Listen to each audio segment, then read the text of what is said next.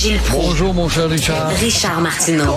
Petit lapin. La rencontre. Point à l'heure des cadeaux. Je suis pas là, là à vous flatter dans le sens du poil. Point à la ligne. C'est très important ce qu'on dit. La rencontre pro martineau Alors, je y croyez-vous? Y croyez-vous à la réforme du système de santé? Ben, J'y crois en partie. Ce ne sera pas la grande réforme. D'ailleurs, ça devra s'étendre sur dix années. Pensez-y. On n'a pas parlé de la facture. Où est-ce qu'on va prendre l'argent? Et le ministre de la Santé, Christian Dubé, qui est un bon gars, sincère, il n'y a pas de doute, a beau nous dire que les sceptiques seront confrontés. J'aimerais savoir s'il a consulté la très étroite d'esprit la Fédération des infirmières, où est beaucoup plus préoccupé par le sort de l'infirmière pour un mieux-être que le malade lui-même. A-t-il jasé avec tous les syndicats à l'intérieur du système avant de dire que les sceptiques euh, seront confrontés?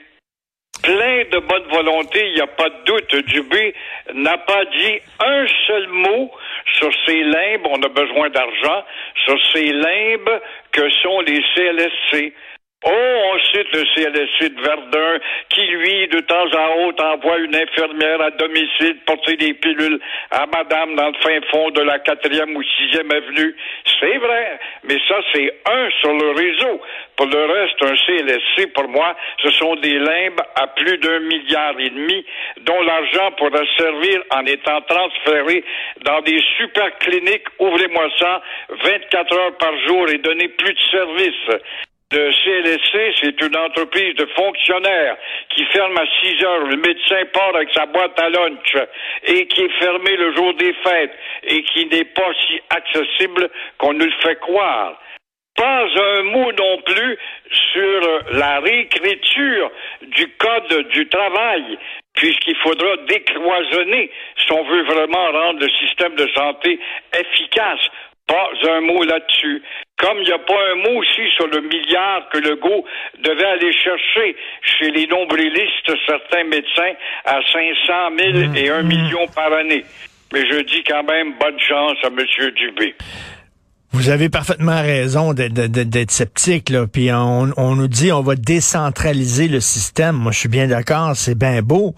Mais le même gouvernement qui nous dit qu'il va décentraliser le système, c'est celui qui vient de nommer six nouveaux sous-ministres dans machine, dans structure. C'est pas bien ben décentralisé, ça. Tout un, un alourdissement, n'est-ce pas? Les frais qui se rajoutent à ça, et euh, évidemment, on va embaucher. On n'a pas dit un mot sur les médecins diplômés hors Québec. On manque tellement de médecins. Oh, on va en rajouter. Ben oui, mais il faut les former. Sur combien de temps? Il va y avoir euh, 4000 médecins de plus, euh, 4000 infirmières de plus. Ben oui, mais ils sont encore en nursing dans les institutions en train de se former. Alors, pourquoi ne pas prendre... Là, on m'a appris, là, j'ai vu que quelque part dans l'ouest de l'île de Montréal, il y a des infirmières françaises qui sont arrivées, qui sont très heureux. Tant mieux, mais euh, c'est bien peu encore pour réparer le problème. Oui, puis on sait qu'on fonctionne encore par fax dans le système de santé. On dit on va tout mettre ça là, sur ordinateur, on va numériser. Gilles, Gilles, ça fait des années, Christy, qu'on tête avec, après, après, toutes sortes de systèmes qui fonctionnent pas. On a englouti des, des centaines de millions de dollars dans les logiciels qui ont mené à rien. Pourquoi, là, soudainement, on aurait la pilule miracle? Pourquoi? Exactement. On cite beaucoup la France, qui a l'un des meilleurs systèmes de santé, qui fait appel au privé, mais avec la carte nationale quand même. Je veux bien croire, mais la France a 72 millions de contribuables dans son sein. Nous, on en a 8 millions.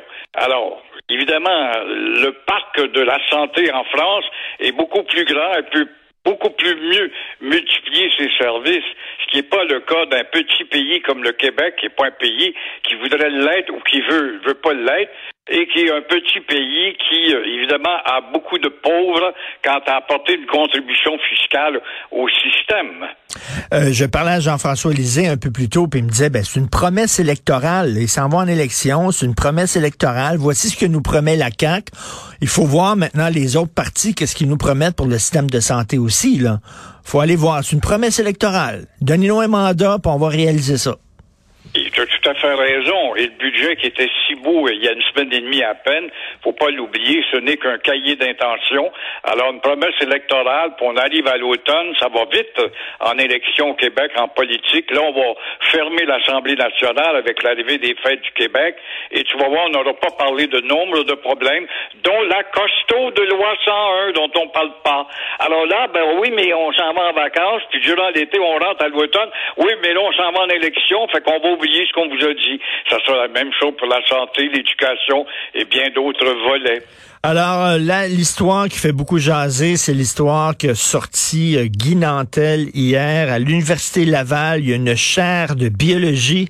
Et finalement, ce qu'on dit, c'est que si vous êtes un homme blanc, euh, hétéro, là, envoyez même pas votre CV. Là. Ce qu'on veut, c'est vraiment des, des, minorités. Il y a des gens qui disent oui, mais les minorités, pendant très longtemps, effectivement, euh, ils n'ont pas été présentes. Il faut adopter des mesures pour les aider. Puis tout ça, il y en a d'autres qui disent, ben là, c'est de la discrimination. Exactement. Et euh, d'autant plus, tout ça, c'est pour s'aligner sur une politique fédérale qui fait euh, partie du grand ensemble multiculturaliste et en même temps de permettre euh, aux, aux, gens de couleur, les Amérindiens, les femmes, les handicapés, tout ça, Allez donc faire un tour dans un CLSC, justement. Allez donc faire un tour dans les hôpitaux pour voir, justement, si les minorités n'existent pas c'est incroyable la proportion de gens. On se culpabilise tout d'un coup. Faut engager des Noirs, faut engager des jaunes, faut engager des, Amérindiens, faut engager des handicapés. C'est déjà amorcé. C'est une priorité qui est déjà en cours. Mais là, on voit que le blanc est de moins en moins euh, accepté. Quoi À priorité, on va donner une chance aux blancs. C'est comme euh, justement avec l'université Laval, ton diplôme. Ça veut donc dire que toi, si t'es diplômé avec deux et puis tu postules pour un job de scientifique, on va donner priorité au gars qui appartient à une autre communauté, et même s'il n'a qu'un diplôme, même si son diplôme est plus so-so, il y a un danger en bout de ligne à ça. Et c'est comme une politique de culpabilisation. On se sent culpabilisé. Il faut donc faire quelque chose qui est à disproportionner les choses. Guy a posé une bonne question. Quand c'est le temps d'attirer les étudiants à l'Université Laval, des étudiants qui payent, là, qui vont amener de l'argent à l'université, ah, là, on discrimine pas, là. Là, on dit, ben oui, venez, venez à l'université, mais quand c'est le temps de leur donner des jobs, soudainement, ah, là, quand tu es un homme blanc, euh, tu pars avec deux, deux strikes contre toi, comme on dit, deux prises contre toi. Euh... Exactement. C'était comme, euh, par exemple, pour enrichir l'immigration, il y a quelques années, tu avais 300 000 dollars dans une sacoche et tu entrais plus vite qu'un autre immigrant qui postulait. Alors, c'est une politique de culpabilisation. Le Canadien de Montréal dit ça, par exemple, si un Québécois, tu le prends pas. Soit dit en passant, pour ouvrir une parenthèse. Canadien, tu gagné hier, Richard? Je non, j'ai mangé une volée, excuse-moi. ça fait penser aux années 50. Par exemple, toi, tu allais postuler, tu parlais plus ou moins bien l'anglais au Canadien national, au Canadien Pacifique, à la Northern Electric, et on te prenait pas en tant que French Il fallait que tu sois un anglais. Ben, tu parlais pas français, on pouvait te prendre. Ça en était, ça, une discrimination ben favorable à un pouvoir de conquérant. Si on l'oublie. Vous avez, vous avez raison. Vous avez très raison parce que on souffrait aussi de discrimination. Moi, je viens d'un milieu pauvre. Je viens de Verdun, près, vous le savez, près de Pointe-Saint-Charles. Mon père travaillait dans une shop. Dans le temps des fêtes, il faisait le Père Noël pour amener un peu d'argent à la maison. Puis chaque semaine, il allait faire le ménage avec ma mère dans un bureau d'avocat pour amener de l'argent à la maison.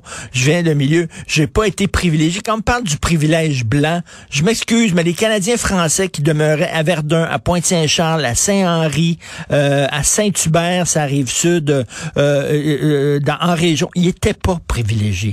Pas pantoute. C'est très bon de le rappeler parce qu'on oublie vite. Je me souviens de quoi? De rien. C'est la devise du Québec. Alors, la culpabilisation, etc., grâce à justement une directive d'Ottawa, et tout ça s'inscrit dans l'ensemble global du multiculturalisme. Ne l'oublions pas. C'est comme la ville de Montréal. Une, administration à Vachy, s'il y en a une, c'est bien la ville de Montréal. euh, qui, euh, qui est en train de créer une tour de Babel avec Montréal, et là, euh, qui se dit contre le racisme. Alors, on a décidé d'édicter des nouvelles règles. Par exemple, les policiers auront peut-être à intervenir face à un noir, un amérindien ou encore un autre. Il y aura une, des cours de sensibilisation pour apprendre comment arrêter un autochtone. Alors, euh, donc une arrestation pour le blanc et une arrestation pour une minorité visible. Qu'est-ce que ça va faire? Ça fera que le policier qui est tanné d'aller en déontologie parce qu'il a arrêté un gars d'une autre couleur se fait accuser d'être raciste. Il y a des policiers, moi, qui m'ont dit, m'ont dit, répétez pas un, deux, trois ou quatre, quand je vois un gars, par exemple, qui appartient à une autre mhm. communauté, une autre couleur, passe sur le feu rouge, je ne l'arrête même pas parce qu'il va m'accuser de racisme et je vais me ramasser en déontologie. Donc, il y a un danger de démobilisation de la part de la police face à des entourloupettes, alors qu'il y a des voix pour tout le monde, quelle que soit ta langue et ta, ta, ta, ta culture et ta, la couleur de ta peau. Elle s'applique à tout le monde, t'as combien un débit, ça vient de s'éteindre. Mais non. Ben mais, non, faut tenir compte du fait que culturellement, un tel ou une telle euh, vient d'un continent différent ou vient du pôle Nord. C'est pas tout à fait pareil. Alors voilà. Ben alors, après ça, on se demande pourquoi c'est très difficile de recruter dans la police, pourquoi les jeunes ne sont pas intéressés à devenir policiers. C'est une des raisons. Merci Gilles, on se reparle demain. Bonne journée. À demain. Au revoir.